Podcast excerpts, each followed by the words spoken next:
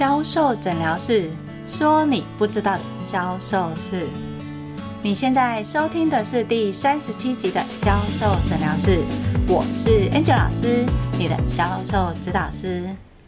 在从事销售的时候，你是不是总觉得业绩好像永远看不到天花板？如果你是身为业务主管，你到底要怎么样定业绩才是合理的呢？对公司来说，业绩只能往上，不能往下吗？到底定业绩的诀窍跟目的又是什么呢？要怎么样定定有效的业绩目标，才会让销售人员真的想要达成呢？在今天的销售诊疗室，我们就来拆解。关于业绩目标要怎么设定呢？如何设定有效的业绩目标，才会让业绩逐日成长？依据又是什么呢？如果你也想知道的话，就来听今天的销售诊疗室吧。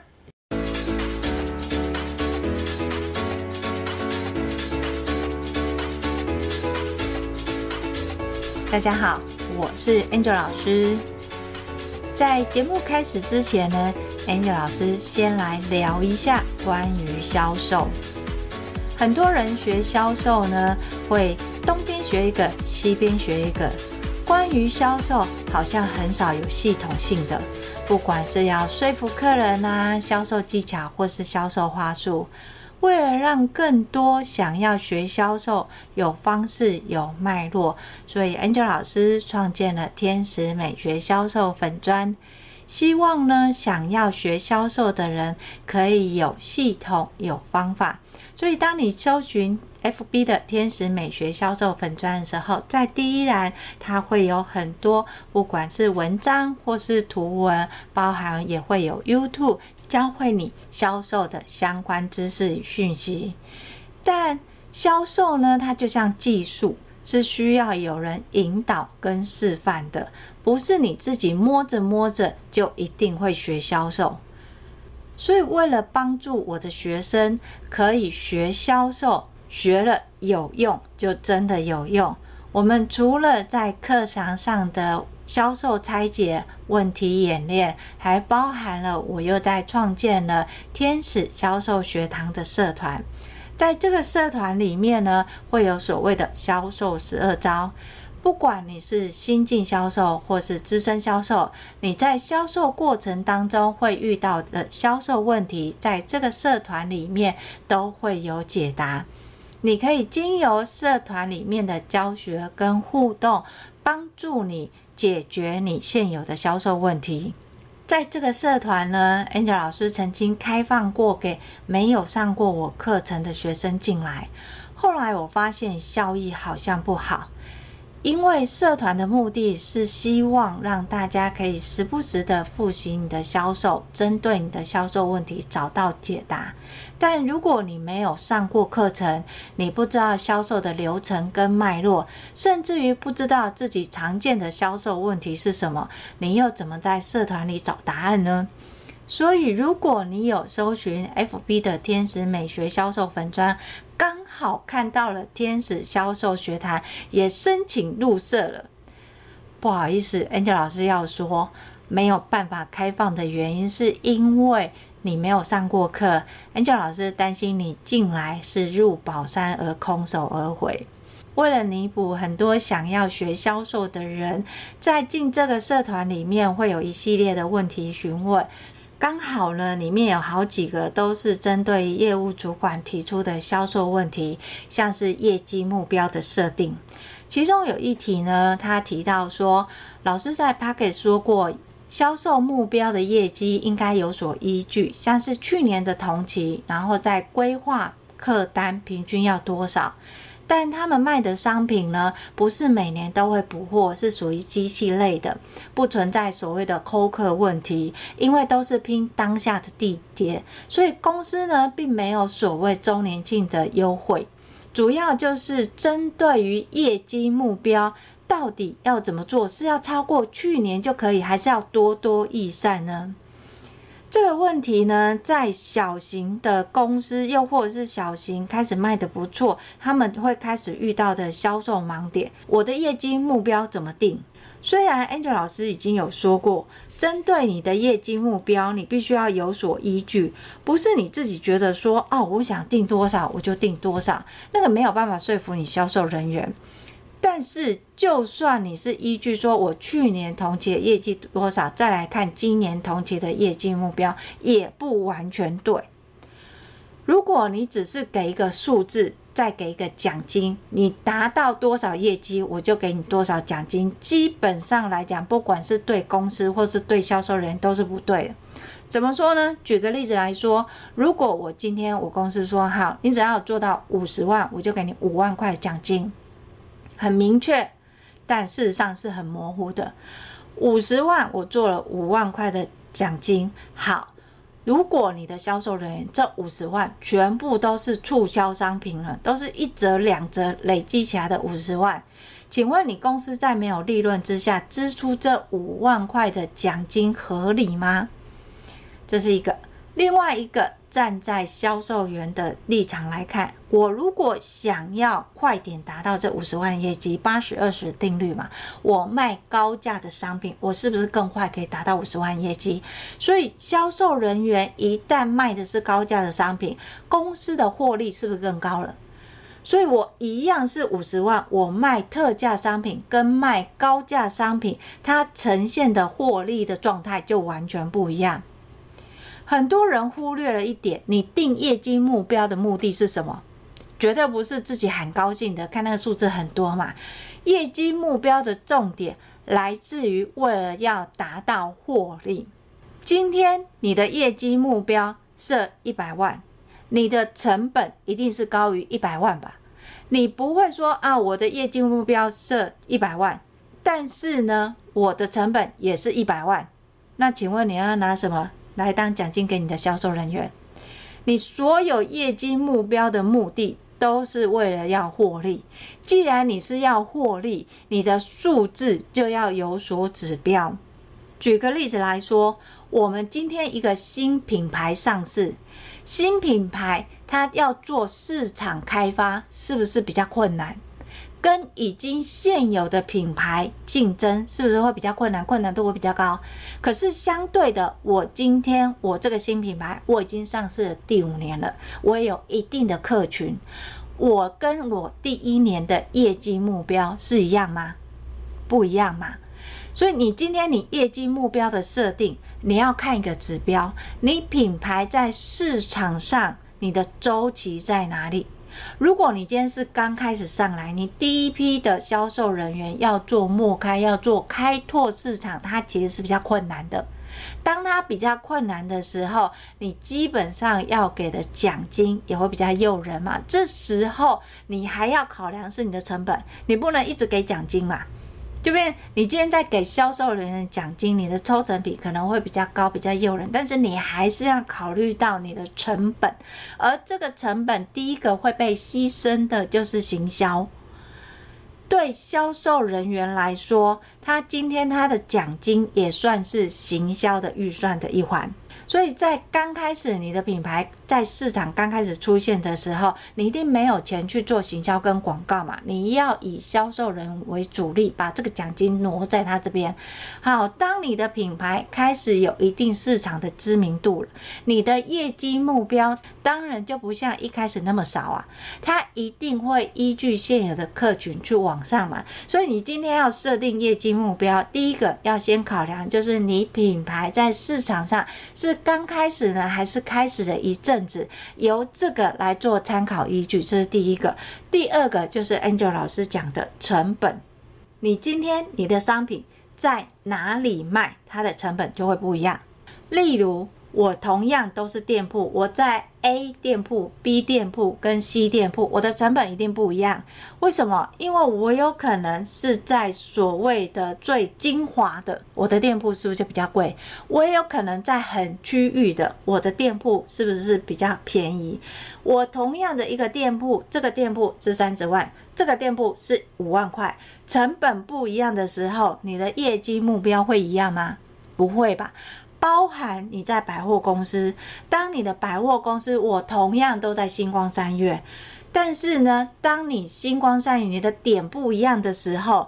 它的业绩目标也会不一样，为什么？因为它的人流也会不一样，它的抽成成本也会不一样，还是会有影响啊。第二个要考量的一定就是成本，不管是你店铺的成本也好，活动的成本、行销的成本，每一个地方它要去摊提的成本是多少，由这个成本的数字来做依据跟考量。好，第三个就是销售人员的程度。销售人员他会不会销售？他有没有带人的？最常见的情况是，假设我这个销售人员他做得很好，他在 A 点，他可能每个月他都可以做到三十万没有问题。这三十万他甚至还可以摸鱼做他自己的事情。好，你现在把他调到新的点 B 点，这个 B 的点呢，可能客群商圈完全不一样。请问？这个销售人员，你要给他的业绩目标是他原来 A 点的业绩目标，还是新的业绩目标？我相信很多业务主管或很多公司考量是：哎，他之前他可以做到三十，那这个是新的点，那我就少一点点好了，给他做二十万。这个其实不对，为什么？因为你要看两个东西呀、啊，刚刚 Angel 老师已经讲了，第一个就是品牌啊，你的品牌在市场上你的生命周期多少，你的知名度，你的客群接受的状态，这是第一个。第二个是成本，你 B 点你的成本是多少？好，由这两个考量之后，还有一个最重要的，你要你的销售人员是只做销售，还是要做市场开发？这两个不一样哦。如果你今天要的是他只做销售，那他就会专注在我要这个业绩目标达到。但是如果你今天要他做的是市场开发的话，那他要做的就不是只有销售这件事情哦。这个要分清楚，为什么？因为当你今天你把它放在他做销售，他就会聚焦在我做多少业绩，我可以领到多少奖金。一旦他这么认为的时候，他一定会把他原来 A 点的客人拉到 B 点过来。那这是公司想要的吗？应该不是吧？公司希望是借由 B 点开拓更多的客源嘛。如果他今天要做 B 点开拓更多客源，你就不能让他聚焦在做业绩这件事情。你要让他知道说，他在这个点。主要的使命是什么？开拓市场，做商圈开发，又或者是深耕地方。你必须要让销售人很清楚知道。所以，当你知道这一点的时候，他原来做业绩做多少，你就不能把这个元素放在他身上。因为一旦当你告诉他说：“哎，你之前在 A 点不是也都做三十万吗？怎么这新的点你才做十万块？”你不能这样子去告诉他，因为一旦你这样子去引导他的时候，他就会聚焦在做业绩这件事情上，他不会聚焦在我怎么把这个点做起来，这两个是不一样的哦。做业绩跟把这个点做起来，这两个落差其实是很大的。所以你业绩目标设定的状态一定有三个元素。第一个元素就是品牌，你品牌在市场上的年限跟周期。第二个呢就是成本，把成本的概念带进业绩数字里。再来呢就是销售员的能力，销售人员他要做什么？那做的这些影响到相关的环节是什么？包含你希望这个销售员做什么事情？所以在销售培训的时候，我们常常看的不是销售人员做到多少业绩，而是销售人员他在今年他学到了什么，他成长到什么，什么是他由他不会的变成他会的，这个才是最重要。你要想想看哦，今天这个销售人员他跟你一年、两年、三年、四年，好。等到第五年的时候，他升为资深了，你要不要升他当主管，管一个店？当他今天要升主管，管一个店，他知道身为店长或柜长需要做什么吗？他会去教他销售人员吗？当然，有人会讲很简单啊，就他会什么，他就教他下面的人了。你要知道哦，很多人会做，但是不会教哦；很多人会教，但是不见得会卖哦。这是很大的差异。所以你今天在面对你销售人员的时候，你要去帮他做分门别类，要知道每个销售人员擅长是什么，他需要学习的是什么，什么可以帮助他业绩成长。你必须要检视这三个环节：市场、成本，还有业务的销售技能。好，除了这三个，在一般，尤其是小型，在设定业绩目标的时候，常常会有我们讲的目标跟奖金的概念。其实这是不对的，因为当你今天，我去年可能这时候我做了一百万。今年这时候公司会定多少？一百二十万嘛。但是有可能去年这一百万是怎么做的？就忽然来了一个大单，所以做到一百万。今年会不会有那个大单？不见得嘛，不见得嘛。所以我今年的业绩目标，你要定的并不是真的。我去年做一百万，今年要做一百二十万，这样一个数字不是。你要做分段设定。什么叫分段设定呢？第一个就是它基本的。业绩责任额是多少？为什么要讲到基本业绩责任？这就是我们刚刚讲的嘛。你的成本，你今天你这个店铺的成本是三十万，那就表示什么？你最少要做到三十五万，你才能发奖金给你的业务人员嘛。好，我今天我这个店铺，假设我有三个人好了，我设的业绩目标是三十五万，我分下来一个人是不是十几万？当大家都达到这个总业绩三十五万的时候，好，他基本责任他就可以领到一个保底的奖金，这我们讲的保底奖金，因为最起码公司没赔嘛，没赔钱才有钱给奖金嘛。好，再来就是设第二个门槛，我的基本责任做到了，我就会开始往上去设限。假设说，我刚刚我基本责任是三十万好了，我总共有三个人，一个人是分十万。我在第二个门槛，我会十万到十五万的时候，你做到十万到十五万的这中间，我让你抽十二趴。等到你十五万到二十万的时候，我让你抽十五趴。由这个分阶段去产生不同的奖金抽趴。这样的好处呢，是销售人员看到最终业绩目标的时候，不会觉得哦，那个我们根本不可能达到。他会开始会认为说啊，我只要达到一个基本责任的十万块，我最少就有多少奖金。我如果想要再领多一点的奖金，我后面的门槛是十二趴，也就是说，如果我想要抽到二十趴，那我就要做到多少奖金？他会有这种晋级的概念，就像玩游戏闯关一样，会比你。我直接给一个总金额，然后你达到这个金额业绩目标，你就有多少奖金，会比这个来的有用而且有效。要记得一件事情哦，业绩目标的目的是什么？要有尽力呀。我业绩目标的重点是我要赚钱啊，有赚钱你才可以给奖金嘛。所以你不能一口价哦，我就是设五十万，你可以拿五万块，你的销售员这五十万都买特价呢。那公司你根本就没有获利啊，那不是失去了你的本意吗？所以你在设计业绩目标的时候，不是只有参考去年的同期，你还要再去参考是三个东西。一个呢，就是你的品牌在市场接受度、成熟度的状态；第二个是你的成本；第三个是你的销售人员程度；还有一个最重要的，就是你销售人员的时间是有限的。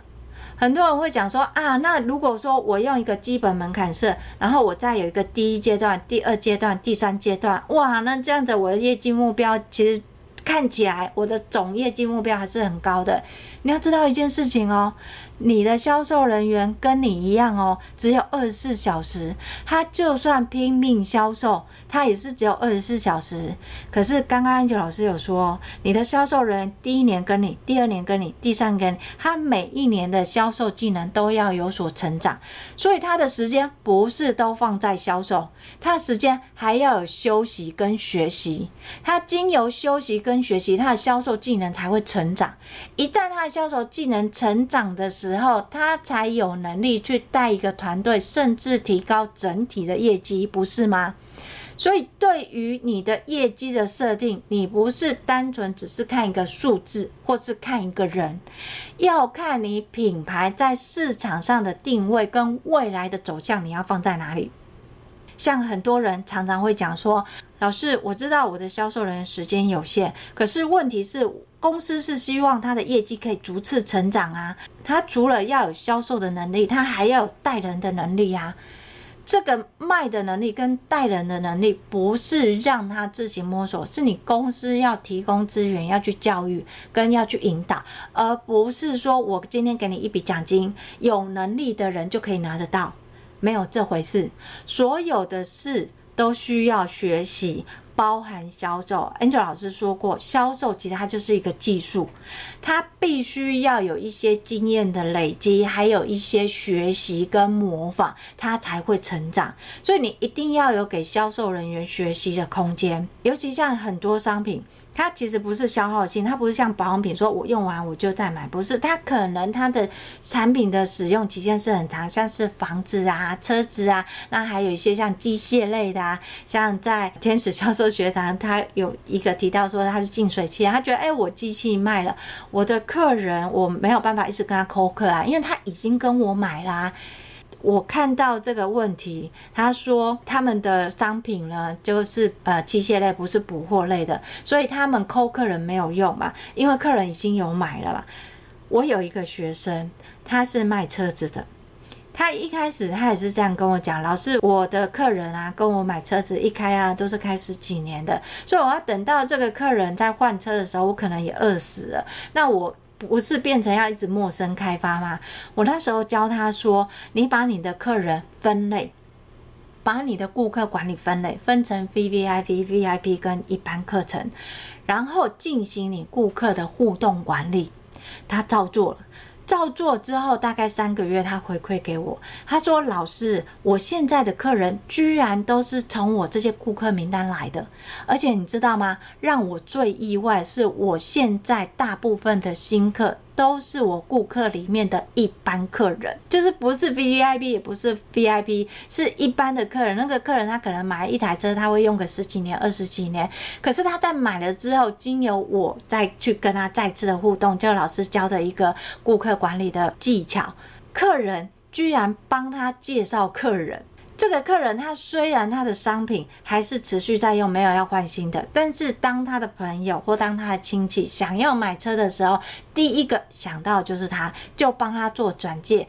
当然，他接到客人的第一个时间也不是马上介绍商品，因为有上过 Angel 老师课就知道，你第一个阶段要了解需求，而不是一听到客人要买你们家的商品就见猎心喜，赶快介绍商品，那是错的 NG。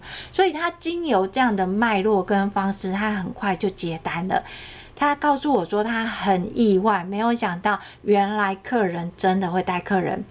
所以呢，如果你也是类似这样的商品，你把你的顾客做分类，你不要以为你的客人已经买了就不会跟你买哦。他有没有朋友？有啊。那他的朋友需要的时候，请问他会想到常出现的业务，还是卖完之后就不会出现的业务？所以其实这个可以讲。好，那再回归过来。我们身为业务主管，我要怎么样帮我的销售人员设定业绩目标，它才是合理的，而且销售人员确实是会拿到奖金的。三个原则：你品牌在市场状况，还有你的成本概念，还有销售员的能力。好，还有一个最重要就是分段设定。我这一个点。我的成本是多少？我达到这个成本之后，好，我再进阶第一个门槛，他们可以抽发的百分比还再往上提升嘛？在第三个一分段，最后他达到的就是你想要的业绩目标。就算没有达到这个业绩目标，最起码你的本是不是回来了？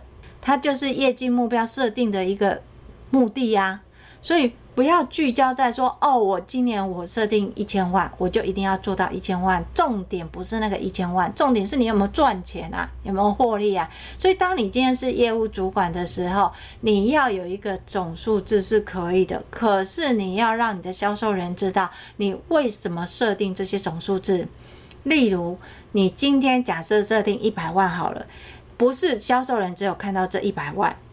他要知道说这一百万是怎么出现的。首先是基本责任额是三十万。好，在基本责任额三十万，他们可以先领到多少？做到这三十万可以领到多少？好，那可能看起来说，哦，那三十万好像做不到。来分摊下去，一个人是不是十万块？一个人十万块，在一个月的工作天二十二天除以一万块左右，一天是不是没有多少？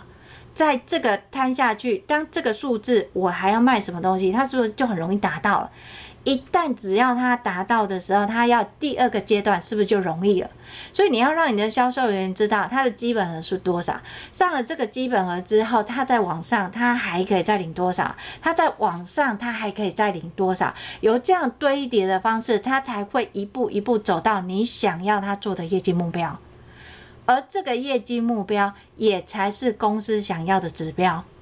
所以。你在设定业绩目标的时候，你不要只是很单纯就是喊数字哦。去年做一百万，那我今年做一百二十万。但是你可能没有想到，去年一百万是怎么来的？去年一百万有可能是忽然有个大单嘛。那假设我今年今年如果我没有办法出现大单的时候，我要怎么样做到一百二十万？分阶销售，业绩目标分段设定，它就可以达到你想要的一百二十万。同时，你的销售人员也会清楚的知道他怎么做可以做到这个业绩目标。好，所以当你今天在看业绩目标的时候，你不是只是看它的数字，你也不是只是看它的商品，你要看三个观点：一个品牌。市场性，一个成本，还有一个业务人员的销售程度。尤其当你的业绩想要逐日成长的时候，你一定要提升你销售人员的技术。如果你销售人员的销售技术没有往上提升的话，你设的任何数字对他来讲都是天方夜谭呐。在销售，销售人员只要领不到奖金，你觉得他下一步是做什么？所以。业绩目标设定也是要很有心机的哦，不是随随便便喊一个数字出现哦，这样理解了吗？好。如果你理解你是业务主管的话，现在请你回想一下，如果要针对你的销售人员做基本的责任额，那基本的业绩目标你会设多少？往上接你会设定多少钱可以抽几趴？再往上接你可以设定多少？它可以抽几趴？好，想好了吗？好，如果你今天你的销售人员他不是在所谓的门市。他是所谓的单打独斗，我就是一个业务出去嘛，业务可以做多少就做多少嘛，我的没有什么特殊的成本的概念，不对，你的业务其实也要面对所谓成本概念。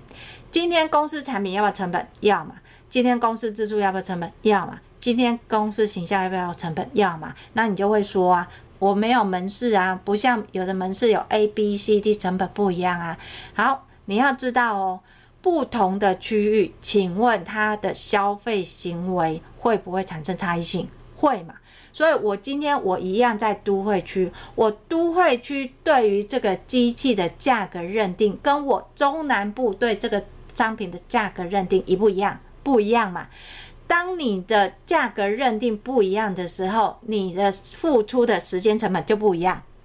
你销售人员要面对客人的时间成本就不一样，所以时间成本这个也是成本哦。你不能说啊，我都会区人多，所以呢，我的业绩目标就要定高一点，不对，你要去看你的市场占有率，而不是人多跟人少。为什么？如果今天你的销售人假设他是卖净水器好了，他来到一个小镇，这个小镇有一百人。但是呢，在这一百个人里面呢，有七十个人都卖净水器了，都已经买了哦。好，他到了另外一个比较都会区的，这个都会区有一千多人，但是在这一千多人里面呢，他可能有买净水器的不到一百人。那请问我这两边的业绩目标要设一样吗？不会吧，要有所差异啊，因为购买已知跟未知其实差很多啊。好，已知跟未知其实相对的，你知道，在小镇跟在那个大城市，如果说以购买的，我们讲到一个是呃小镇是七十几个人买嘛，大镇一千多人只有一百个人，你知道哪一个比较好卖？小镇，为什么？因为邻居都有，你不用介绍太多呃一些我们讲的专业知识，你只要告诉他操作跟使用的方式，很快的他就会买单了。但是对于另外一个比较陌生的市场，你可能还要花很多时间成本去教育，去让他知道为什么需要这个东西，这个东西跟别人又有什么不一样？你要花很多时间做这个市场教育，所以时间成本反而是高的哦。所以由这几个观点，你来去设定你业务的业绩目标，而不是心里想说，哦，他只要做得比去年好就好了。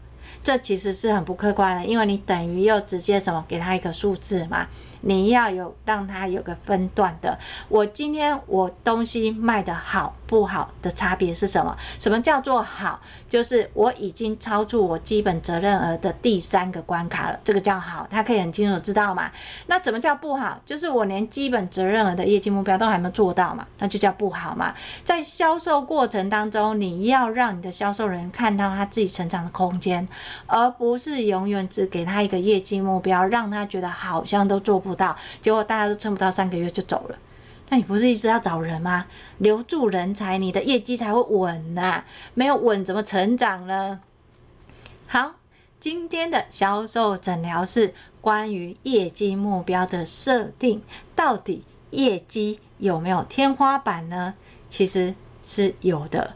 因为每个人都有基本的时间成本嘛，然后还有品牌的定位也会有落差嘛。当你品牌定位已经到底的时候，你会发现很多百货公司那种大品牌，为什么近几年你会发现它哎，好像在周年庆整个业绩往下滑？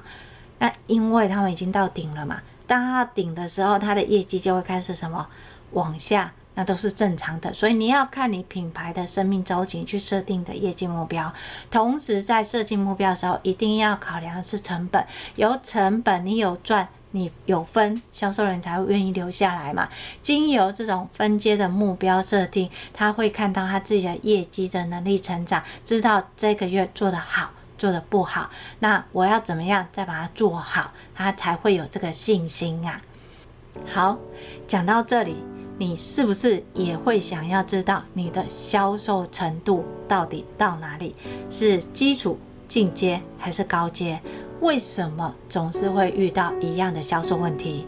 如果你想要找到答案，看见自己的销售问题的话，欢迎跟我约一对一的线上教学。所谓线上教学，会在教学当中分析你的销售能力，然后呢，我们会录制专属你的销售课程。在你课程结束之后，你可以反复的看。而针对于一般在不同阶段会遇到的销售问题，你就可以进来我们的天使销售学堂社团，去找到你的销售解答。所以，如果你有一对一的线上课程需求的话，欢迎跟我联络，我会把联络的方式放在叙述栏里面。当然，如果你想要看更多的销售文章的话，欢迎你搜寻 FB 的天使美学销售，那里有更多的销售知识文哦。如果你想用听的学销售，销售诊疗室会固定在二四六更新。我是 Angel 老师。销售诊疗室，我们下集见，拜拜。